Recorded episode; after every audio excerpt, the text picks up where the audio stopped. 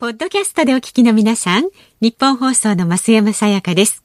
辛坊治郎ズームそこまで言うかは、24時間ご意見対応型のラジオ番組です。辛坊さんへのニュースに関する質問や、今日の放送を聞いての感想、明日の放送で扱ってほしいニュースなど、24時間受け付けています。あなたが番組を聞いたタイミングでメールを送って、感想やご意見をツイッターでつぶやいてください。お待ちしています。9月23日水曜日時刻は午後3時半を回りました FM93 AM1242 ニッポン放送ラジオでお聞きの皆さんこんにちは辛坊治郎ですパソコン、スマートフォンを使ってラジコでお聞きの皆さん、そしてポッドキャストでお聞きの皆さん、こんにちは。ニッポン放送の増山さやかです。辛坊治郎ズームそこまで言う。か。この番組月曜日から木曜日まで継続して聞いていただけますと、ニュースに接するときに役立つ。何かが得られるかもしれないという。継続ネタれる。か解説もしれないってレどういうことですかそれもあの継続して聞かなくたって一回こっきりになってなんとかですね、まあお役に立てることをこう目指しているわけでありますがいや今日は私ですね、はい、うーんあのちょっと若干興奮状態でありまして、ねね。私もあのこの業界そこそこ長いんですよ、ええ。1980年に、えーテレビ局に入社して以来まあまああのリポーターみたいなことからスポーツ中継の、えー前座みたいなことからですねメインのスポーツ中継はさすがに1回だけねハーフマラソンの中継っていうのをやったことああるんですすか。はい、ハーフマラソンの中継を1回だけやったことがあるんですが、あまりに下手すぎてですね。いや難しいですよ終わった後ねね。あの鮮明に覚えてるのは、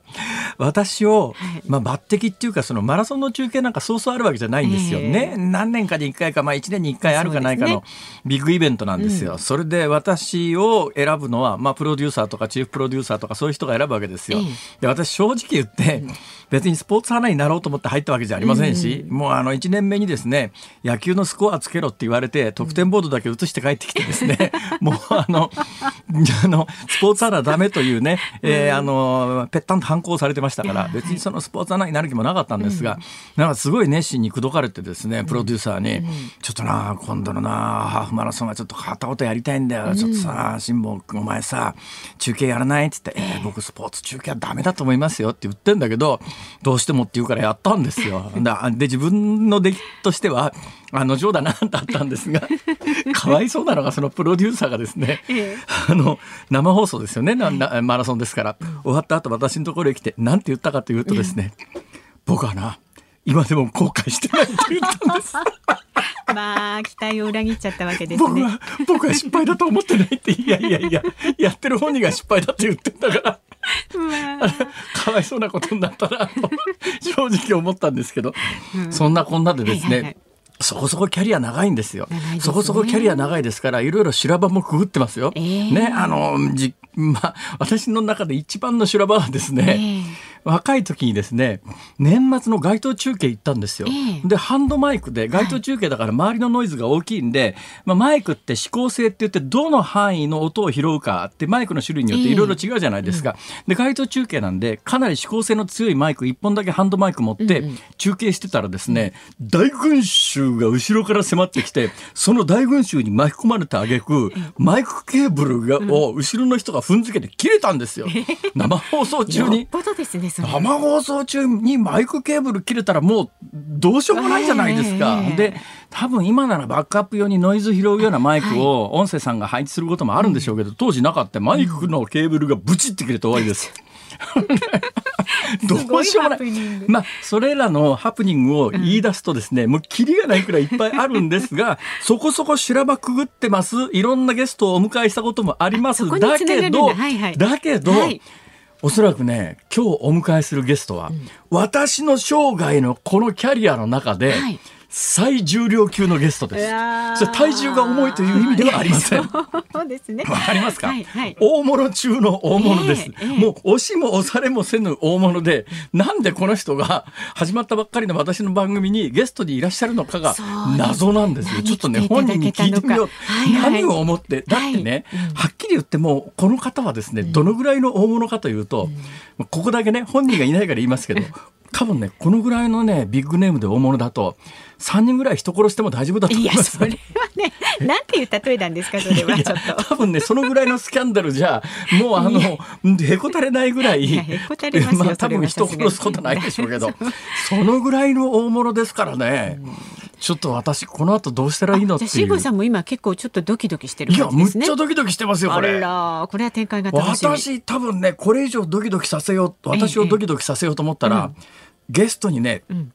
本田翼ブッキングするしかないと思います。そうですか、そこですか。関係ないだろう関係ないです、ね、全然方向性が違ったりなんかしてですね、えーそんなこんなであの楽しみにしていただければと思います。私もそれは今日は。ですよね。うん、あ、あ、何ですか？そう、これじゃメール読んじゃっていいかな？あ、うんとね、はいはい、兵庫県神戸市のキーさん。メール読んじゃっていいかなっていうのはつまりここでねメールを読むとネタバレになるということですね。いいでしょう。もうもうもう大丈夫です。はい。はい辛坊さんと五木ひろしさんってちょっと顔が似てますよね昔辛坊さんは読売テレビの五木ひろしって名乗ってませんでしたか？ま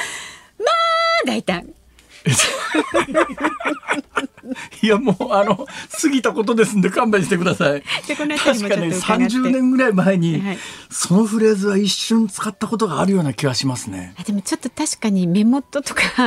ああの大変失礼ながら申し訳ないです。ごめんなさいすいませんごめんなさいすいませんごめんなさいすいません。ご本人に謝ってください。のにも、はい、すいませんごめんなさいとしか言いようがないじゃないですか。勘弁してくださいよもうありがとうございます。だけどよくご存知ですねそのこと。ちゃんと聞いてらっしゃるんですよ、皆さんよく覚えてらっしゃる。そうなんですよよくご存知の方がいらっしゃいます。ありがとうございます。はい。ということでこの後、うん、五木ひろし私ね番組冒頭から今日いらっしゃるって聞いてたんですけど 本当にいらしてるんですか？もう待機されてますから。この放送それ失礼じゃないですか。とりあえず来てもらもらいましょうよそれ。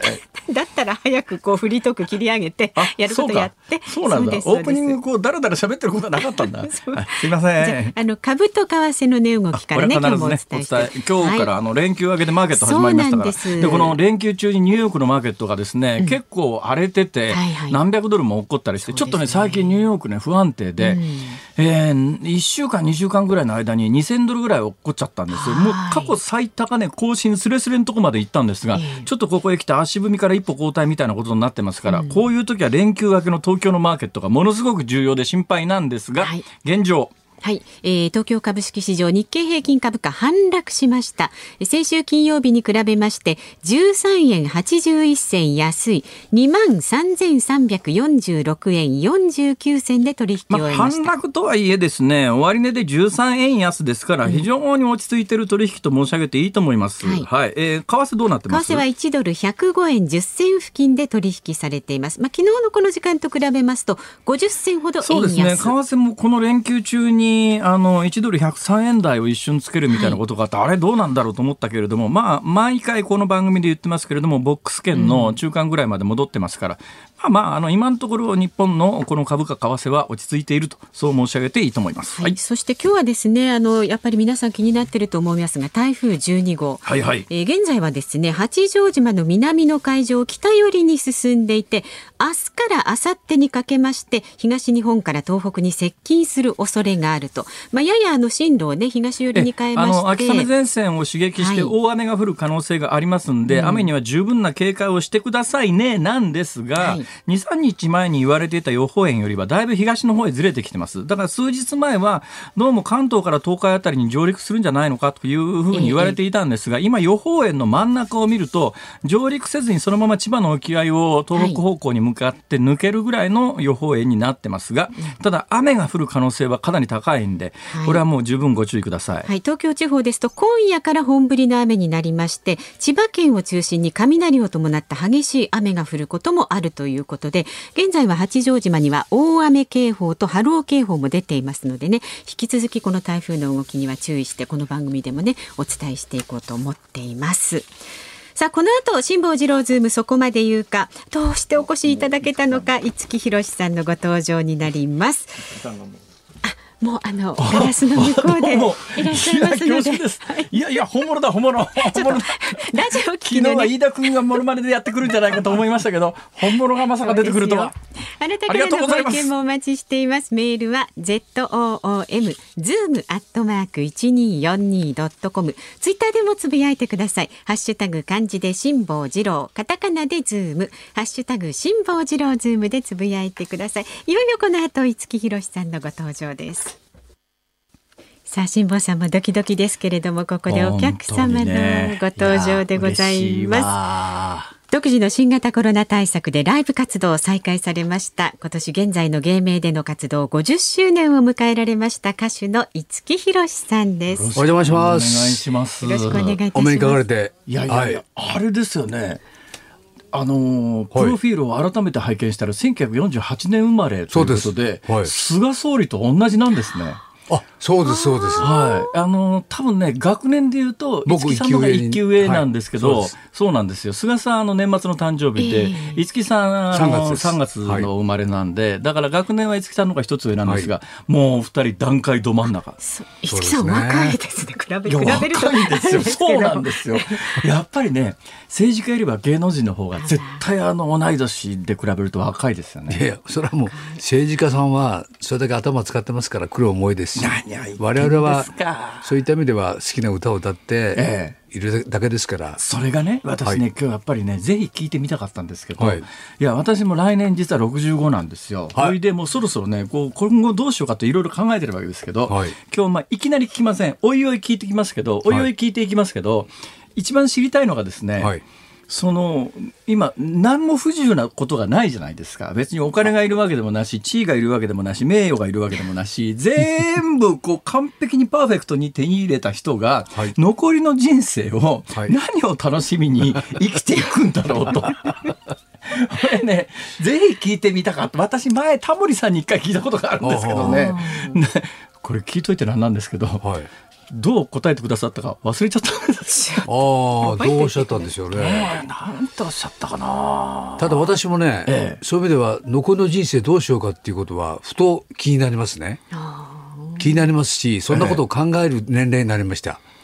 いつまで生きていけるんだろうと、まあまあ、そうですよね。それはもう私だって私あの一歳よりだいぶ若いですけど、それでも考えますもん。でまあじゃあおいおい聞いてきます。おいおい聞いてきます。はいはい、石木さん、はい、いつ歌手になろうと思ったんですか？歌手になろうと思ごめんなさい。もっと前に重要な質問があった。はい、なんでしょう？今日なんで突然この番組に出てくださることになったんですか？よく聞いてくださいました。えもう辛坊さんのお名前は、もうずっと昔から当然知ってます。えそうですはい、もう読売テレビであの番組やられたそのあれを見てましたし、まあ、読売テレビと五木さんは縁があるんですね縁が深いんですだから、あのー、ね、全日本歌謡選手権、はい、そうです。っていうね、これあの日本テレビっていうふうにプロフィール書いてありますけど、これはあの読売テレビ、大阪読売テレビの番組なんですよね。はい、で、まあそんな話はともかくとして、ほんで？それで、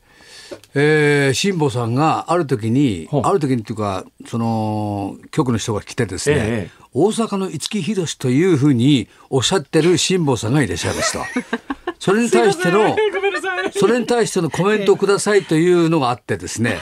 で僕は、あ、嬉しいですね、辛坊さん、どのこのっていう、お返しのコメントをしたことがあったんですけれど、はいはいはいはい、ありました。はい。それは、でも実際は直接お目にかかってなく、そうですね。そのいわゆるカメラを通して話しただけで。だからあの VTR の取材にだけ行かせていただいて、コメントだけいただいて、普通そんなコメント取りね、こんな大歌手断るっしょ、普通。いやいや、僕嬉しかったですよ。いや、ありがとうございます。まあ、それから特に、もうずっと注目してテレビを見てますし。いやいやいやいや。それで、あの、この、日本放送にですね、ええ、今年の夏に来たんですよ。え、たまたま？たまたまいわゆるいわゆるプロモーションで、はいはいはいはい、その時にポスターが貼ってあったわけですよ。辛、坊、さんがいよいよ番組始まるっていうことで、はいはい、それで僕はそれをパッと見てえあの辛坊さんが日本放送にと、それは一度来なきゃこういうチャンスだから今までなかなかチャンスなかったですけれど、これはお邪魔しなきゃと思っていて。一応スタッフに言って声かけさせていただいて、今日来ることになったわけです。じゃあなんかすごい弱みを日本放送に握られて脅迫されてここに来たとかそういうこといや全くいや僕のもう全く僕の思いで、で行きたいと。そうですか。ありがとうございます。いうことで受けていただいて。いもうね、今日はね、もう、五木さんのためなら何でもしますから。いや、もうそうおっしゃっていただいて。何でもしますなんだけど、何でもしますで、あの、シングルとか、あの、アルバムは紹介させていただくんだけど、はい、聞きたいこといっぱいありまして、はい、そもそもいつ歌手になろうと思われたんですか？いや、それはもう5、6歳の頃です。物心ついた時。5、6歳の時に自分は歌がうまいというのが分かってたんですか？いや、うまいというよりも、好きで歌ってるうちに周りから褒められるようになったんです、うまいね、えー、手握手してもらったり、お小遣いくれたり。ひろしちゃんじゃないですね当時はね、和夫和夫少年が。和夫ちゃん。はい。和夫ちゃん。あ僕って歌がうまいんだというふうにだんだん思うようになっていって、あこれならひょっとしたら歌手を目指していいのかなっていう、まあ、その頃がいわゆるひばりさんや宮下道也さんたちが全盛の頃ですからね。まあ、そういうの目標を持ったわけですよ。はあ、ほいで具体的にこう動き始めるのはいつからなんですか？いやだからもう中学卒業しないと福井県美浜ですからね。福井県の美浜ですか？はい。また結構なとこです もうあのもうねだから、だから申し訳ないけれども、そういう割とその貧しいと言っちゃなんだけれどもね、はいまあ、そこに原子力発電所を誘致するということになってだから今あの辺りいわゆるげげ原発銀座みたいなことになってますよね。そうですね。でも今ストップしたりしてある意味でその住民も大変なんですけど。そうなんですよ。なんだかんだ言いながらね、はい、それ原発でご飯食べてる人たちも安さがいますから、原発バブルってありましてね、はいはい、それがストップしたりしてるという意味では大変な状況なんですけど、原発ができる前の美浜ですそうですそうです、まあ、割と環漁村みたいな感じです、ね、はい、もうだから漁村とか本当にある意味では自然が美しい、空気のきれいなところだったんですけど、ま、おっしゃる通り。だから自然をすごい相手にしてましたんで、えー、夢が大きかったんですよ希望も。はいはいそれがいわゆる歌手というところにつながってこれは美空ひばりを超えるんだと。三橋道を超えるんだと。という夢はもちませんでしたけど歌手いわゆるプロ歌手になれるという思いをね、ええ、そこで強く持ったんです、ね、いつ出てこられたんですか？それでも中学卒業するも待った卒業式と翌日にはもう京都行ってました。なんで京都なんですか？いや京都にたまたま姉がいたもんですから、はあはあ、一番近い都会が京都なんですよ。から京都は近いですね。はい、一番近い都会、ええ、そこにたまたま関西音楽学校っていうのがあってですね。はい。もうここで歌の勉強しようと、ええ、いうことで入ったんですけど、ほうほう。まあ、それの中継ぎというか紹介していただいたのは、ええ、当時の近衛十一郎さんのマネージャーだったんですよ。松方弘樹さんのお父さんで、え、そのマネージャーとうちの姉の知人が知って知ってましたねあらまた縁ですね、まあ、そこに入れてもらって、それでいきなり入ったんですけどそこですごいあの褒められてですね、いわゆるあの。カズちゃんうまいよ。プロだよ、これはもう。だからすぐに、東京行くしかないよ。トントン拍子に上がっていってですね、えー、学科も、えー。それで使うと本当に、これはもう東京行こうと。えーいうことでまた東京に上原玄斗先生のところに紹介され何歳の時ですか？それが16の時。もうすぐですね。それでその年に歌謡コロンビア全国歌謡コンクールに出場したら優勝しちゃったんです、すげえ。だからトントン拍子にも行ったんですそこまで。ということは全然苦労してないんですか？そっからなんですよ。そっから優勝でしょ？そっからデビューしたものの、ええ、玄斗先生が休止されて。あはいはいそれでもうどんどんどんどん新人が出てきますから、ええ、ほど次々とこう自分の前をこうもう通り過ぎていきますから。ほどこれはコロンビアにいてもダメだってんで、ええ、いわゆる移籍をするんですけれど、はい。はい。ここもダメで、ええ、次また移籍するんですけど、え、ここもダメで、ええ、ほども仕事がなくなっていっていくうちに、一番じもうどん底の状態どん底ってのはどのぐらいどん底だったんですか？当時はカードも何もないですし、はいはい、ですから。世の中にカードっていうものがなかったですよね、はい、あの銭湯確かね18円ぐらいの時ですから、ええ、18円から20とりあえず20円前後の時ですから、はい。そんな時に100円あれば銭湯行って牛乳飲んで帰りラーメン食べてっていうことはできたんですけど、その時代ですから。でもその時にもうお金が一銭もなくなったんですよ。仕事がなくなって。一銭もないってのは本当にないんです本当にないです。5円10円もないんですよ。えじゃあそれご飯どうするんですか？ただたまたまもう机から何か全部引き出しを開けたら、ええ、フジテレビの食券があったんですね。はあ、どっかでもらったやつですか？そうです。だからだから当時の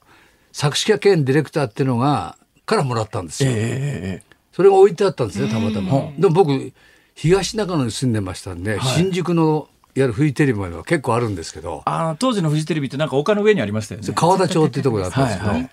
でもバスに乗るお金がないわけ、えー歩いていくんですか？そうな歩い歩きです。片道ね、なんだかんだ歌いながら、ブラブラしながら。歌いながら行くんだ。そうそう大体やっぱり3、2、3時間はかかりましたよ、ね。ありまあ。ご飯食券使うのに。それで、そのままストレートに、あの、食堂行くと格好悪いんで、ええ、一応僕も歌手という顔を見せなきゃいけないですから、はい、そこには何度も来てますって、え、一応仕事で来た風な顔をしながら、何気なく自然とその 当時はセキュリティ緩かったから 入れたんですよ、ね、今は入れてくんですけど。当時はね放送局もセキュリティむっちゃ緩かったですから。そうですねそれでそのまままあ食堂行って、食券でラーメンとかいろんなものを食べて、お腹いっぱいにして、ええ、まだ余ってましたんで、はい、これは夜も、ええ、あのお腹すくから、はい、その食券で買えるものみんな買ったんですよ。それでまた帰りはまた歩きですよ。歩いですか。はい、でその状況から次のステップにどうやっていったんですか？いやだたまたま紹介されてクラブで弾き語りを始めたんですよね。ええ、で当時2,000円ぐらいのギャラだったんですけど、はあ、まあ、とにかく1か月働けば、ええ。まあ、45万になるんで。当時の45万大きいですよね。だからもうこれはもう閉めたと思って。でも、まあ、まあプロ歌手ですから、一応プライドもあったんで、弾き語りなんかしたくないと思ったんですけどプロ弾き語りしたくないんですか？いやいや、それはどっちかというと、プロを目指してる人がする人仕事ですから。あ、あの、まあ、いわゆるその、あの、の飲んでる席でこうギター抱えて歌ってる流しさんっていうのは。BGM みたいなもんですから。流しさんというのはやっぱ歌手のこのヒエラルキーの中ではそんなに高くはないっていうことですね。そうです。だって僕はもうその前そこにはもうレコード数枚も出してるわけですもうメジャーデビューしてる人間が、はい、その地に落ちたなと思われたくないというプライドもあったわけですよ。ええ。ーでもこれはもう背に腹は変えられずに、ね、食券いつまでも持たないですもんね。それでその仕事が決まってすぐに田舎に電話して、はい、あの仕事が決まったから、ええ、もうお金を送ってもらわなくても大丈夫だから。それまで送ってもらってたんですか？いやもうちょこちょこそれはもう頼んだりしながら。うちだって貧しいですよ、え、そんなにいっぱいもらえないですけど、でもどうしてもっていう時は電話してましたんでね、ええ、でもそれももうしなくていい。でもさっきのギャラから言うとそうしたら生活安定しますよね一気に。そうで一気にしたんですよ、ええ、それであのアパート代もちゃんと払える。もうその前に夜逃げしたこともありましたからね。夜逃げしたんですか？アパートで払えずに大変ですね。そしたら弾き語りからスカウトがこっちのお店にもかかり、はい、新宿から始まったのが銀座駅。大人気の弾き語りになっていくわけです、ね、なっていくんですよ、ええ。それであまあ当然ギャラも上がってきますしね、はいはいはい、これは弾き語りっていう歌手も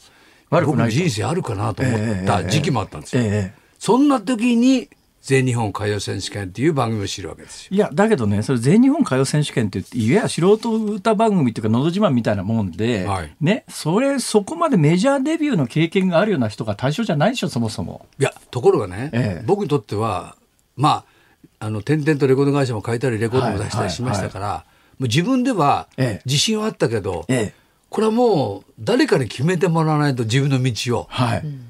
と思って、ええ、うるさい厳しい審査員の先生方に、え、もう落ちればやめるしもう。いややめるつもりだったんですか、はい、だからもうそれこそ排水の陣で、はあ。要するにプロの歌手として、はい、メジャーな歌手としてやっていくのか、はい、もうやめるかを、はい、じゃあそのプロの審査員の人たちに決めてもらおうっていうそういうことですか？もう決めてもらおう。いいくつの時ですか？それはじゅ、えー、っと22の時です。22の時、はい、すごい決断ですねそれ。はい、で結局それに勝負かけたことが、ええ、それがあの読売テレビの全日本歌謡選手権ですよね。はい、あれ何週連続 ?10 週です。10週連続。はい。すごいですねやっぱり。そこで出会ったのが平尾先生だったり山口陽子先生だったりして、スカウトされたわけですね。で次もう一遍名前変えてデビューいやそれその翌年にはもう五木ひろし横浜黄昏そこで五木ひろし誕生ですか、はい、横浜黄昏そうです大大大ヒットですよね。だって同じ歌手で同じ僕何にも変わってないわけですよ、ええ、名前を変えただけ、はい、作品がその作品と出会っただけで、ええ、人生こんなに変わるものかと、いうことに僕は驚きましたね。いやだってね多分ねこのこの曲ね今ちょっと流れ始めてますけど、はい、日本国民全員歌いますよ。そうですよね。当時はみんなであの一家で家族みんなで一つ番組見てましたからね、そうテレビ一家に一つしかなかったですからね、はい、子供からおとお年まで見てましたから。あで今の五木ひろしにつながっていく、はい、だからヒット曲っていうのがいかに大きいかってことを知るわけです初めて。はあ。じゃあここでもらっヒット曲に出会ったんだら次も出さなきゃ次も出さなきゃっていうことで。次から次へとずっとヒットするじゃないですか。それで50年越して歩いてきたわけですよ。いやすげえ。ちょっとこの後も、ね、とりあえずあの五木ひろし誕生物語を3時台にお届けしましたんで、はいはい、そこから後のストーリーとそれからあの老後どうしたらいいのかという大きなアドバイスをですね今日は4時台にお伺いしようと思いますよろしくお願いします、よろしくお願いします9月23日水曜日時刻は午後4時を回りました。有楽町日本放送第3スタジオから辛坊治郎と。増山さやかでお送りしています。日本放送辛坊治郎ズームそこまで言うか。今日はねスペシャルで3時台4時台に五木ひろしさんをお迎えしてお送りしています。さっきの話の続きで恐縮なんですが全日本歌謡選手権で10週勝ち抜かれたわけですけども、はい、もしこれ勝ち抜きできていなかったら本当に歌手辞めるつもりだったんですか？多分一旦辞めていたと思います。辞めてどうされたんですか？田舎へとりあえず帰って美浜に、はい、福井の美浜に帰って、はい、何をするか分かりませんけれど何かをしていたと思いますね。それでまたやっぱり歌しかないと思って歌を始めたかも分かりませんけれど。それあのねいい人いい歌詞いい曲に出会ったということも非常に大切なんだろうと思いますが、はい、タイミングもあるし五木さんご自身のもちろん実力が一番ですけどもどうなんですかね？ほら世の中にものすごく実は才能があるんだけど、はい、出てない人っていらっしゃるんですか？ですね、そう思います。そのその差は何なんですかね？これはですね、やっぱりその例えばいい歌と出会うとか、はい、あこの人うまいのにと思う人がいたりとか、えー、でもなかなか芽が出ないなとか、はい、そういう人も僕いっぱい見てきました、えー、僕も若い頃そういう一人でしたから、えー、でもねその何ですかねその運命的な出会いとかね、はい、そういうことをまた掴むっていうこうチャンスを掴むという、えー、これはですねもう決められた定めなんですよね。だから、ええ、あの掴むべきして掴んだ。いや、うん、という見方もあるし、はい、だけど今さっきの五木さんのご経歴を聞いてたらあの流しをやってもう十分稼いでお金もあるのにもうそれをある意味投げ捨てるような形で、はい、まあ、素人の方も対象になるような歌番組にチャレンジするっていう、はい、そのアクションを起こしてなきゃその次はなかったんですよ。ですからその掴むべきして掴むということはですね、ええ、やれるとこまでは当然努力しなきゃいけない。チャレンジもして、ええ、命がけでチャレンジするということも大事です、はい、でもそれでもダメな人がいるわけですよ。頑張っても努力してもね、はい、それで例えば10週抜いてもね、はい、ヒット曲に恵まれない人だっているわけです。そりゃそうだ。だからあのチャンピオンになった人は何人もいるわけですから、はい、それでみんながじゃあ良かったのかって言ったら必ずしもそう誰もが五木ひろしになれるわけじゃないっていうことです、ね、だからここがですね本当にまあ自分で、ね、多分私分かった。今もう今こうこのラジオを通じてでね皆さん見えないのは申し訳ないけれども、えー、あの五木さんがこのこう、まあ、いろんなものを掴み取ってきたのは、えーうん、今こう喋りながらですね左手で拳をギュッと作るんですが、ここがねなんかこう掴み取る感じがね五木さんこれですね。まあそうですね。ある意味はもう本当に全てチャレンジですよね。えーもうその気持ちがなかったら。横浜黄昏の時にこう拳でギュッと掴むっていうのはあの振りは自分で考えられたんですか？いや横浜の時はねなかったんですよ。えああそうですその次のね「待っている女」っていう歌と、ええ、その次のまた「夜空」っていう歌で、はい、この時に僕のいわゆるファイティングポーズが出来上がったんですよ。あ、そうですか。なんかコロッケさんのモノマネ見てると横浜黄昏でもグー作ってますいや、あの当時横浜の時はセンターマイクだったんで、ええ、ああそんなにあの斜めに構えてらんなかったんですよ。なるほど。だから、ま、そのやるハンドマイクになって初めて、ええ、あのちょっとファイティングポーズが出来上がってファイティングポーズなんですか？そうです。僕事務所がですね、キックボクシングの事務所だったんですよ。へで僕もその以前その高校の時に空手をちょっとやったりしてまして、はい、だからなんか共通してるものがあったんで、なんでキックボクシングの事務所入ったんですか？それが山口陽子さんの紹介だったんですよ。あこの事務所入って。だからここ入って僕大丈夫かなと思ったんですよ。だって、周りいないんでしょ？いないです。周りいるのは選手ばっかりですから。キックボクサーばっかり。そうです。しかもタイの選手から日本の選手から。え、それで、空いてる時間になると社長たちは麻雀始めたりなんかしてね。えー、え、ここで大丈夫かな、えー、で、お母さんがいて、お母さんは、僕はもう、あの、テーブルの、あの、磨いてたり、灰皿変えたりしてると、えーあんたあの歌うまいんやったらリンゴアナウンサーになったらどうや？みたいな。なんか間違えてたらリンゴアナウンサーになってたんですね。そうですといやいや僕そんなつもりで入ったんじゃありませんって言ったんですけど。だからちょっとねそういった意味ではもう珍しいところに入ったんですが、でもその珍しいところが良かったんですなんでですか？いわゆる常識を全部破ったんですよ。はあ、普通の業界では考えられないような発想をするわけですよ。ええ、だからそういう意味では怖いもんなしですから。なるほど。もうイケイケなんで、えー、だから僕をどんどんその生かしたんですね。使わないんだったらキックボクサー全然どつくどつくぞみたいな。いや背景はそれはもうすごいですから。だからもうある種業界ではもうちょっと。うんなんですかね。ありえないちょっと一木宏ってやつは気をつけろよ。もうバックにキックボクサーついてるから。ものすごい運転手も、運転手もマネージャーもみんなキックボクサーですから。強そうボディーガードとしては最強ですねそれ。もう最高でした。へえ。まあ引き続きお話を伺ってまいります。ね、はい、4時台にはあの新型コロナ対策のコンサート五木モデルというねお話も伺っていこうと思います。はいニッポン放送辛坊治郎ズームそこまで言うか。今日は五木ひろしさんをお迎えしてお送りしています。お邪魔しております。どうですかね？ご本人って今までにシングル何枚出したとかって覚えてたりするもんですか？いや時折聞いたりしますスタッフに。あ何曲出してんだ俺はと、えー、今回で何枚目とかね、えー、だから今で今回で大体170枚目ぐらいだ170すごいでもあのシングルでそうなんですけど実はアルバムの方が多くて、えー、今回出したアルバムで220枚目今回出したアルバムこの「演歌っていいね」って、はい、これで220枚。この「演歌っていいね」っていうアルバムすごく変わっててですね、はい、あの他の有名演歌歌手の方の最近の曲を全部カバーで歌ってるんですか？後輩若手を中心っていうかだけのアルバムを初めて作りました。いやだから後輩若手っつったってですね坂本冬美さんとか、はい、氷川きよしさんとか、はい、そうか確かに言われてみればまあ後輩若手だねなんですけど。もうとても若手が頑張ってるし、ええ、だからみんなで頑張ろうという意味も含めてこれを作ったんですよ。このアルバムはそういう意味ではものすごくなんか五木さんのいろんな思いが込められてますよね。まあ、これもチャレンジですね。えー、だから72歳だった僕が30いくつのあるいは40そこそこの歌に対してチャレンジするわけですから。あ、そういうチャレンジもあるわけですね。はい、それを歌い切れるかどうかだって何歌ったってうまいっしょ。五木さん、あの、申し訳ないですけど、はい、自分より歌がうまいと思う歌手って世の中にいるわけですか？いや、ひばりさんうまかったですね。ああ。はい。美空ひばりさんはやっぱ別格ですか？いや僕はねやっぱりフィアルさんを、まあ、特に五木になってからよくご一緒するようになりましたし、やっぱり目標でしたし、ええ、やっぱりその横に並ぶ、ええ、もう対等になるぐらいの歌手になりたいっていうふうに僕は思ってましたんで。どうなんですか？もう超えたんじゃないですか？いや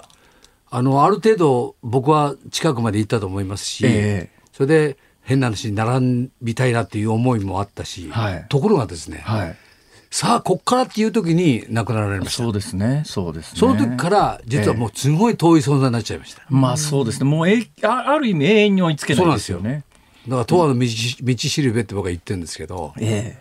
らそういった意味では、まあ、本当にまあ、唯一というか、はい、やっぱひばりさんっていうのがいまだにやっぱすごいなと思いますよね。なるほどね。でまあここまで来ました。はい、もう五木ひろしさんが目標にしてたひばりさんもいなくなっちゃいました。はい、どうしましょう？いや結局自分で自分の道を作るしかないんですけど、はい、だから僕はだからそのどこまで歌い続けていけるかっていうところに、ええ。まあ、全てをかけてるんですけど、ええ、まあ大体70過ぎてですね、はい、あるいは80ぐらいになった時に、ええ、今の状態で歌えるかどうかっていうのはねこれはまず無理な人が多かったと思うんですよ。過去ね、はい、過去。やっぱりまあ確かに80、90になってくるとね90ぐらいになってくると多分ね音程とかいやもうそれは難しいです、不安になってくるし、はい、声だってそんなに出るもんじゃないっていうこともあるじゃないですか。はい、どの辺をじゃあ目標として限界点とっていうかこれからどどんなことを考えてらっしゃるんですか？まあ一応あと5年で基準ですよね。はい、77。77。はい、はい。基準というものが一つの目標として、ええ、この時に、ええ、今のような歌が歌えるかどうかっていうのが一つの大きな目標ですね。今のところ、あの、歌手五木ひろし全く衰えなしですか？はい。キーも全く変えてませんし。すごいですね。50年。だからこういうアルバムも作れましたし、ええ、だから今の状態でいけば、あと5年は分かるんですよ、それよほどなんか鍛錬してらっしゃるんですか？というよりもやっぱり普段日頃からステージでもそうですけど、ええ、僕目いっぱいその1日2回やる時には、はい、大体日に50曲歌いますから、はあ、それ多い時には年間100日やったら大変な数ですね。そうですね。それを50年やってるわけですから。えー、ただ歌うことがやっぱり僕は日頃の訓練だと思ってます、えー、いやあのねやっぱねこのぐらいの年になると、えー、まあもうこの70過ぎるとまああれですけど大体405060ぐらいになると男ってね、うん、どんどん太るんですよ。ねまあ、ね、ね、ただ見かけ上もどんどん太ってくるじゃないですか。だから五木さん若い時とプロポーションから何から、見かけ全く変わらないもん。あそうですか。かよっぽどなんか鍛錬してるかなんかでしょ。いやそんなにしてないんですけどただ自分でできることをしようと。ええ、だからその自分のその何ですか？若い時のイメージを大切にしなきゃいけないですから、はい声だけは若くてもしょうがないですから、見た目も大事ですから、そうするとやっぱりそれは自分の努力でできるわけですから。その努力がね、はい、なんかほらこれ目の前にうまいもんがあってですね ついでに私なんか甘いもん好きなんでデザートもいっちゃうとか思うじゃないですか、ほら。あの辛坊さんあれですよ。一番のあれは体重計に乗ることですよ。はあ。なるほど、ね、毎日。それも。毎日体重計乗ってらっしゃるんですか、はい、毎朝体重計に乗ることです。若い時と変わんないですか？だから今僕体重が、えっと、25の時と、ええ、大体2キロぐらいしか違ってないすげえ僕25の時とね今体重20キロ違うんです。そんな違うんですか？いや、えー、ほっとくとそうなりますそれ普通ですなりますよ。いやかなり抑えてこれですから。普通です。はい。あと洋服のサイズがずっと20年変わらないようにするとか。すごいっすね。だからその精神力もやっぱりいりますね。いやこれは大事ですよ。あのやっぱり見られて、ええ、その応援してくれるっていうか、それはやっぱ大事ですから、えもちろん年を取ってくるのはそれはしょうがないことですから、はい、でも極力、はい、そのイメージはやっぱ自分のイメージは自分でしっかりと守らなきゃいけないですよね。なるほど。いやとっても勉強になります。さあその五木さんが、えー、新しいこのモデルを作ってらっしゃるということで松山さん。そうなんですよね。今月の1日にも浅草公会堂でライブツアーを再開されているんですけれども、はい、タイトルがソーシャルディスタンスコンサート五木モデル弾き語りライブということで五木モデルっていう形でライブを、まあ、あの僕がスタートすればあのそういう形でスタートすることによって、まあ、全体が動き出していけばいいなですよね。だってぶっちゃけ五木ひろしさん別にこんなコンサートちまちまやらなくたって、はい、別にあの食うに困ってるわけじゃないし。いや 待ってらっしゃる方がいやでもね、ええ。やっぱり歌ってないと寂しいんですよ。はだからその何が一番大事かっていうと、ええ、やっぱりお客さんの前で歌うことこれがやっぱりね、え、あの人生を、長生きさせてくれるかどうかぐらいの大きなもんなんです仕事はやっぱりあの自分の中でご自身の中で一番楽しい瞬間とお客さんの前で歌ってる時ですか？そうですそれでね自分のところに自分の声が返ってくる時に、はい、調子がいい時に、ええ、自分が酔いしれるんですよ。俺歌うまい。いや今日は調子いいな気持ちいいなっていう。えーこのやる感覚っていうのはですね、これも誰にもわからない自分だけのやっぱり喜びなんですよね。どね。だからその調子いいというのをキープしたいわけですよ。あれですか？やっぱりあの聞いてる方にはほとんどわかんないけど自分で歌ってて今日調子いいなとか今日はダメだなとかってあるんですか？ありますよ。多少の変化は。はあ、だからそれはもうその日によって違いますから、ええ、でもその何ですか？よくても悪くても、ええ、もう最低限のことはやりますけど、え、でもいい時の自分の状態っていうのが、それはもうたまらなく好きなんですよね。味わってみたい。それはね内山さん気持ちがいいもんですよ。いいところいい時ってどうが違うんですか？伸びが違いますよね。はあ。上がどこまでもえあのいいけるみたいな気持ちなんですよね。はいはいはいはい。だからもう高音が厳しいとか辛いとかじゃなくて、はい、もういくらでも出せるみたいな気持ちになれるんですよ。そうすると聞いてる人も当然いい気持ちになれるわけじゃないですか、自分が気持ちいいっていうことが。ということはそういうものが一つになっていって、あの普通じゃあこう想像できないような空間を作るんですよ。なるほどね。これがねいわゆるライブの一番の楽しさなんですよ。なるほどね。あの自分ではできないけど気持ちはわかります。はい、だから辛坊さんが番組なんかで、ええ、まあいろんなね話をされたりいや僕ダメです。僕も僕基本的にダメなんですよ。僕番組やり終わった後いつもですね俺は仕事向いてねえと思うんですよ。いやいや。本当に。そんなことないです僕は見てて。ねこの仕事って必ずそう思うんです。キレがいいなと思って。いえとんでもないもん。もう本当にこの方はすごい本当に僕はね向かない上手だなと思ってました。僕は基本的にあのねダメなんです。僕は基本対人恐怖だからね。本当に本当にえー、そうなんですか？いいっておっしゃってくださって大臣教なんですよ。あのあの僕はあの本当に絶賛してますあ。りがとうございます。もうそう言っていただけ、もうそう言っていただけただけで大丈夫だ。もう さあ引退するぞ俺。いやいやいや。もうこれからそれこそ10年。いやいや無理です無理ですもう。いや頑張っていただかないと。いや私のことはいいんです。その五木モデルです。五木モデル。はい。五木モデルはどういうのが五木モデル結局お客さん5割しか入れられなかったですから、はいはいはい、今緩和されるようにそうですね。今あの最新情報では緩和される方向になってますけども、はい、ついこの間まではあのキャパの半分とか、ね、5000人以下とかいろんな制限かかってました。そんな状態でやるっていうのも初めての経験ですね、はいはい、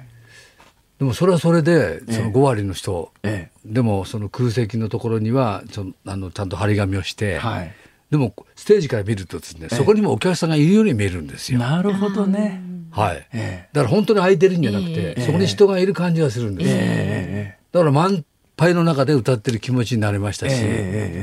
と同時にそういう状況状況でやるってことは普通の状態とはまた違った意味で、い。わゆる感動するんですよね。どうなんですか？でもはお客さん半分だと拍手の数は半分にならないですか？ところが倍叩くんですよ。は？あ、お客さんが。お客さんの心理ってそういうもんなるほどね。やっとこれだ。一人で二人分叩くっていう、はい、やっと見れたという思いがあって、えー、こっちもやっとやれたっていう思いがあるんです。えー、いつもよりやっぱ気持ちが心が入ってくるわけですよね。だから両方感動できますね。そうです。だから感動的なやっぱりコンサートでしたね。えーまあ、それをまあし今後ちょっとしばらくまた続けていきますけれどその今後のそのソーシャルディスタンスコンサート五木モデルの予定なんですけどあこれ増山さんですか？はいそうですね予定されています弾き語りライブ五木モデルの弾き語りライブということで10月5日月曜日茨城県立県民文化センター10月9日の金曜日には神奈川県横須賀劇場横須賀芸術劇場10月14日水曜日は埼玉川口リリア11月30日月曜日には神奈川相模女子大グリーンホールで行われるということですね。でも今日の話聞いてて五木さん要するに本当に歌が好きなんですね。そうですね世の中に歌がなかったら いやもう歌が歌と出会ってなかったらもう何もない人間ですから。いや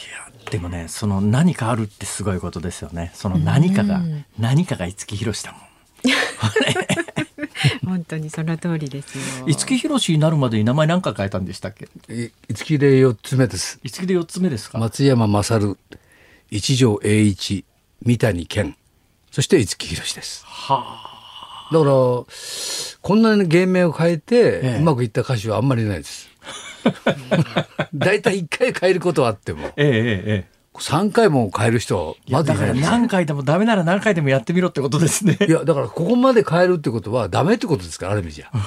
まあ、成功してればそんなに変える必要ないわけですからね。だからそこまで変えてまで、成功しなかったっていうのが珍しいケースですどうですか？その五木ひろし名前変えて出した曲が、はい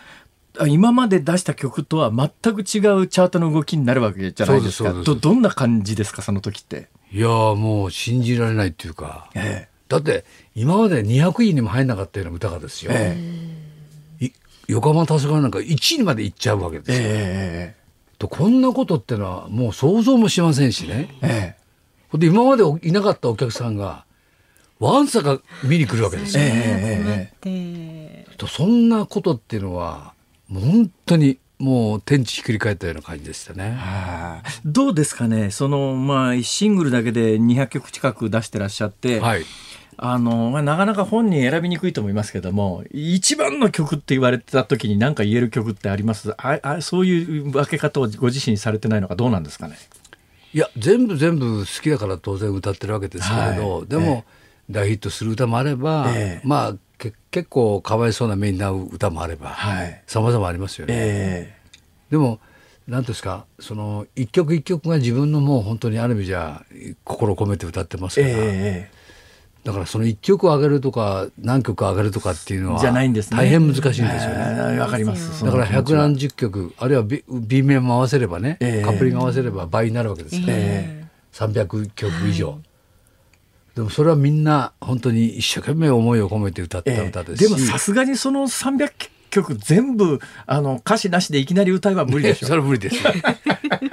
レコーディングしたきり歌ってない歌も山ほどありますから。ですか？だだからたまに聞くんですよ自分で、えー、それこそあの iPod で過去の歌を。はいえこんな歌も歌ってきたんだとか、ええ。えこれ意外といい歌だなとかね、ええ、今出したらどうかなっていうのもありますなるほどね。自分探しができますね。でもやっぱりどの歌聞いてもやっぱり俺は歌うまいなと思ういやいやこの時はあんまりうまくなかったなとか。ああ僕ね二度ほど大きく変わったんですよ歌い方って。ほうほう。だから最初の頃、ええ、それから5年目、ええ、それから約10年目ぐらい変わったんですよ。で最初の頃は決してうまくなかったです。あそうですか。はい。横浜黄昏からあの、ま、一連のヒット曲の時代は。あそういうもんなんだから本当に僕が自分の中でしっかり歌詞を伝えなきゃいけないとか大事なことを自分が把握してやれるようになったのは昭和50年以降です。50年どの曲？千曲川のあたりはいはいはいはい。はあ、そこからお前と二人とかねそういうその、い、わゆる昭和の、えー、あの終わりに近づいていくんですけど、え。ー、そこで大きく変わりました。なるほど。だからその頃の歌は聞いてても今辛坊さん言うみたいにうまいなと思います。さあ辛坊さんそろそろねお時間なんですがありがとうございました。いやいや、とんでもないです。めちゃくちゃ楽しかったし、勉強になりました。お会いできて、はい。いや、やっぱりね、あの、これからどうやってって何をしていこうかなとこう悩んでる時に、なんかこの好きなものにのめり込んでね、はい、その好きなものに全身全霊かけていく姿がね、はい、美しいですあ。ありがとうございます。改めましてなんですけれどもね、はい、8月26日にはこのカバーアルバム演歌っていいね発売されています。それから五木ひろしさんの公式ホームページ、それから YouTube の五木ひろし公式チャンネルというのもされてるでしょう。YouTube されてるんですか？もういろんなことやりましたよ。で、最後なんですけれども7月8日に発売されました五木さんの最新シングルです。陶器昭和のこれを聞きながらお別れになりますが、はい、一言これどういった曲なのか。えこれはもうあの本当に何ですか陶器まさに陶昭和が遠くなりましたんで、うんえー、そういう思いとそれから今のこの時代に、はい、昭和っていうのはたくましかったといろんなことがあったけど、えーみんなで頑張りましょうっていう両方の思いがありますね。これ時間なくなってきてこんなこと聞くななんですけど、なんか欲しいものってあるんですか今？欲しいもの。はい。いや常にビッグヒットが欲しいと思ってます。ああ、なるほど。はい。それはもう常に。車が欲しいとか家が欲しいじゃないんです、ね、いやもうそういうもんじゃないです。違うんですよ、辛坊さん。だよね。そうなんです。ありがとうございました。聞いてお別れです。五木ひろしさんでした。どうもありがとうございました。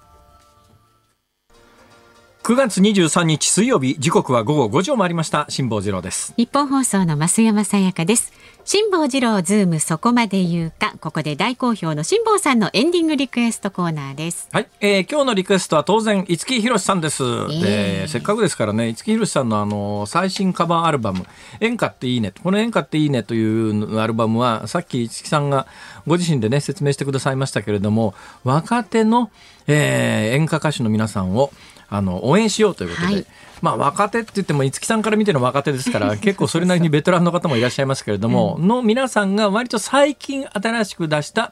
えー、曲を五木さんがカバーして歌ってるという、えー、そういう非常に珍しいアルバムですが、えー、五木ひろしさんのカバーアルバム「演歌っていいね」からですね。そうですねあの俺でいいのかというねこれ坂本冬美さんのカバーらしいですけどね、はい、はい。はい、これお願いします。これね女性の歌を五木ひろしさんがねこうさっきねご本人おっしゃってましたけど、はい、とにかくキーが全く変わらないっていうすっごいよなやっぱり。人知れず鍛錬してるんだろうなと思いますよ。辛坊さんも変わんないんじゃないですか若いだから私さっきも言いましたけど、うん、本当にリアルに20キロ以上太ってるんですよ。いやいや声声。声ですか、うん、あ声はね、若い時よりも格段に良くなってます。私ね読売テレビ入った時にミキサーさんに面と向かって、ええ。お前の声はな、マイク乗らねえんだよって怒られてですね、でマイク乗らないものはどうしようもないじゃないですか。でやっぱりね長年やってるうちにねマイクに乗るというのがどういうことなのかというのがようやくなんとなく分かってきて、はいはい、でかい声出しゃいいってもんじゃねえんだっていうのが、ねね、これ分かるまでに何年もかかりますよね。かりますわ、かります。とても今日は勉強になりました。はい。ラジオの前のあなたからのご意見もね、24時間お受けしてますので、ズームアットマーク一二四二ドットコムまでお寄せください。お待ちしています。辛坊治郎ズームそこまで言うか辛坊さんが独自の視点でニュースを解説するズームオンこちらです沖縄の新型コロナ給付金不正受給問題億単位規模化。新型コロナウイルスの流行で打撃を受けた中小企業や個人事業主を対象にした持続化給付金をめぐり沖縄県警は今年4月から8月までに県内で億単位の大規模な不正受給があったとみて100人体制で捜査に乗り出しました。これがですね、はい、いや相当組織的にやってるんじゃないの？今回ニュースになってるのは沖縄県警だけですけれども、うん、全国的にかなりやってるんじゃないの？っていう情報はいっぱい入ってきてますね。私もほらいろんなところで番組やってますよね、えー、そうするとリスナーの方やテレビをご覧の皆さんからいろんな投書であるとか情報であるとかいただくことありますけれども、えーうん、この最近ね持続化給付金をめぐるあの情報ってすごく多いんですよ。でやっぱりねあのもらってない方相当苛立ってますね。であの一時ほら、えー、国民一人当たり全員10万円ずつっていうのがあったじゃないですか、はい、これに関してはまああの住民票がないとかですねホームレスの方だとかっていうんでもらえなかったっていう方いらっしゃいますけども、うん、基本はまああの日本国民全員申請すると10万円っていうのが受け取れたわけですよね。はい、で実はこれね詐欺っていうかこれあの不正受給してる人たちは当然詐欺罪に問われる可能性があるんですけども、うんうん、どうやら組織的にですねやって仕掛けてるのはこれ持続化給付金ってどういう給付金かというと法人ね中小企業で法人の場合には上限200万円なんです。で個人でもあの例えばフリーターの方であるとかそうですね典型的な例で言うと、うんまあまあいろんな職業ありますけれどもで法人にはしてないんだけれども前年度の収入はこのくらいで、これがあの今年の収入が1月から12月どの月でもいいんですけども、はい、去年1年間の年収ありますね、うん、まあ、簡単に言うと去年1年間の年収を12等分すると1月分の年収月収が出ますよね。はい、でこれと1月から今までのどの月でもいいんですけども、その月の月収がそれよりも半分以下になってる場合には、でなおかつそれがどのくらい減ったかにもよるんですけれども、満額の場合個人で100万円、法人だと200万円支給されます。でこれね手続きがね簡単なんですよ。それで大体申請するに何がいるかというと前年度の確定申告書、うん、で法人の場合はあの例えば今年の6月に収入が落ちたら今年の6月にはいくらの収入しかありませんでしたっていう去年の確定申告書で年収が分かりますね。で今年の6月なら半分に落ちましたっていう書類があってあともう一つまあ、あの書類が必要なんですけどもいずれにせよそんな難しい書類じゃないわけです。でその書類さえ届けて、はい、インターネット上どころかスマホ一つで申請ができるんですね。はい、でスマホ一つで申請ができて基本はね一時期マスコミがぶったたいたんですよ。とにかく遅いと。もうとにかく今すぐ金がいるのにいつまで時間かけてんだっていうんでこれ持続化給付金って申請すると大体2週間で降りるんです。となると、うん日本全国の中小企業が何社あるかっていうのとそれから個人で所得が半分以下に落ちた人がいくら何人いるのかっていうのを考えるとものすごい数の申請が毎日ネットを通じて行われてるわけですよ。で一件一件裏取りをするかというと、じゃこれをねラジオで喋るのはその不正受給をこのね、うまあ、乗り出すというかもしかしたら俺もやってみようとかっていう不届きな人がいると困っちゃうんですけど。あのそういう意味でなくねお伝えするんですよね。もちろん、そういう意味でなくお伝えするんですが、うんはい、湯や簡単なんですよ。うん、で前年度の確定申告書なんて、うん、今から申告して作るということが不可能ではなかったりするわけですね。それである人が何をやってるかというとどうやら組織的に行われてるんで、はい。うん、例えば増山さんね、増山さんあのね、持続化給付金ってやつが出て、これもとにかく申請だけすれば100万円もらえるんだよ。なあ、100万円もらえるんだよ。3分の1くれ。3分の1くれたら、俺申請しといてるから。って言って、私が、増山さんから貯金、振込先の貯金通帳みたいなやつ預かって、後の情報は、まあ、偽造するわけですね。で、偽造した書類でも、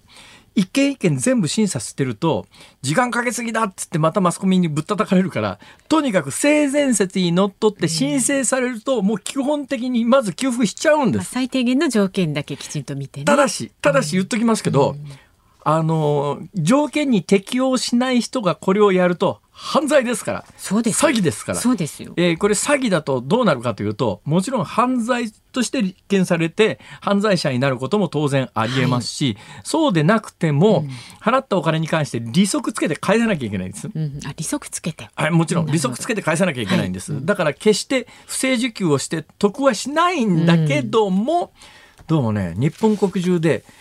あの大きな声では言いづらいですけれども、反社会的勢力ですね。暴力団組織等が組織的に今しのぎって言いますよね。暴力団の資金源、えー、しのぎとしてやってる可能性がかなり高くてこれ何せね総額がね5兆円なんですよ。うん5兆円ってすごい金で、その5兆円に関して、まあ、言うやなんだけれども、ものすごく簡単な種類で、インターネット、スマホ等を通じて申請をすると、そこに書かれていることが、一件一件全部本当だということを前提にして、まず金振り込むんです。で、楽なのはありがたいですけどね、ちゃんと申請しようとする人にとっては。ね、そうじゃないと、一件一件、本当にこの法人は、その去年いくらの所得があって、ちゃんと申告してて、税金もも払ってて、まあ、税金払ってる払ってないに関係なく出るんですけど、だけどまあ、そういう法人がちゃんとあって、確かに今年は去年に比べて、あの所得が落ちてますねということを一件一件調べて回ってたらとてもじゃないけど2週間で金なんか払えないから、はい、とにかく申請が出たら全部性善説に基づいてまず金振り込むんですよ。でこれね非常に問題なのは、例えば私が暴力団員で、ね、松山さんに声をかけて、いや、3分の1くれたら100万円申請して、あなたの口座に100万円払われますから、えー、払われたら30万円私にくださいね。まあ、それだと3分の1じゃなくて3、自分の3ですけども、そうね、細かいことでごめんなさいね。って言うと、分かった分かったって話になって、私が全部の手続きをやって、松山さんの口座に振り込まれますよね。で、私が暴力団員で、ほ、うん。じゃあ30万円払いなさいっつって30万円受け取るじゃないですか。はいそうするとこれ申請書上私の名前はどこにも残らないんですよ。私だけが罪になるの？そそういうことです。えーだから私はこれね実は代行をお金を取って業としてやるには、確かね行政書士だと思いますけれども、はい、資格がいるんです。で私が単に善意で増山さんにアドバイスをして、うん、あの申請こうやってしたらいいんですよということは可能なんですが、はい、私がそれを仕事にして増山さんからお金を取って申請するためには法律的資格がいるんですが、当然こんなことやってるのは法律的資格のない人たちですから。ねえー、で当然のことながら自分は表に名前が出ないわけですよ。そうすると証拠に残ってるのはあのお金が口座振り込まれた増山さんだけで詐欺罪でと捕まるのはあの増山さんということでノーリスクでこれね何せ総額予算5兆円ですから。凄まじい額がもしかすると闇勢力に流れてる可能性があります。だからね、警察は、うん、とにかくね、あの、私のところにも噂がいっぱい何件も伝わってくるくらいですから、いっぱい世の中にありますから、まず、とりあえず一罰百回、これから先に申請する分も年末までいけますからね、申請は。はいだからね、一罰百回でどんどんこれは犯罪として立件して摘発する。うん、まあ、警察も大変でしょうけど、これやらないと、闇から闇にいやお金がいってだから振り込め詐欺やるよりよっぽど今効率的に暴力団のしのぎになっちゃってる可能性がある。取り締まっていただきたい、はい、もうまさにそれにつきます、はい、以上ズームオンでした本日ゲストに来ていただいた五木ひろしさんで俺でいいのかお聞きいただいております。うまいですねやっぱり、ね、なんか坂本冬美さんの曲だけれども五木さんの持ち歌っていう感じもしちゃいますよね。いやだからこのだから音域で歌えるってすごいことなんだなというのがさっきの五木さんの話を聞いてて改めて思いましたけどね。はい、今日はいい思いしましたね辛坊さんもね。もうあの一緒に写真撮ってもらいましたから。もう写真勝手に SNS とか上げておられないのかな。あ、まあ、あれ聞かなかったな。さんが上げる分にはね、いいと思いますけれどもね。はい、はい、さあ、お聞きの日本放送、この後は健康あるあるワンダフを挟みまして、えー、日本放送ショーアップナイター今日は東京ドームから巨人対広島戦。解説佐々木和弘さん。実況日本放送諸岡正夫アナウンサーで試合終了までお送りします明日の朝6時からは飯田浩二の OK 工事アップ。コメンテーターは明治大学准教授で経済学者の飯田康之さんです。取り上げるニュースはもちろん台風12号の最新情報そしてデジタル庁新設に向け初会合などです。どうでもいいですけども、はい、昨日秋分の日だったですかね。昨日秋分の日ですよね、うんうん、でやっぱ秋分の日過ぎたからなのか今日はもともと天気が悪いのか分かりませんけれども、うん、この生放送でお送りしてるね喋、えー、り手のこれアナブースっていうんですか、はい、スタジオっていうんですか？スタジオ。から見える外の光景がですねもうほぼ夕闇っていうか宵闇みたいな感じになって、ね、ついこの間までこの時間はまだまだ明るかったのになんか秋の日は鶴瓶落としっていうのはまさにそのまんまですよね。ねまあ、台風の影響もあると思いますけれども。寂しい。ちょっと寂しがってる暇あったら台風の備えてください。はい、辛坊治郎ズームそこまで言うかここまでのお相手は辛坊治郎と増山さやかでした。明日は飯田君も来るよ。そうだそうだ。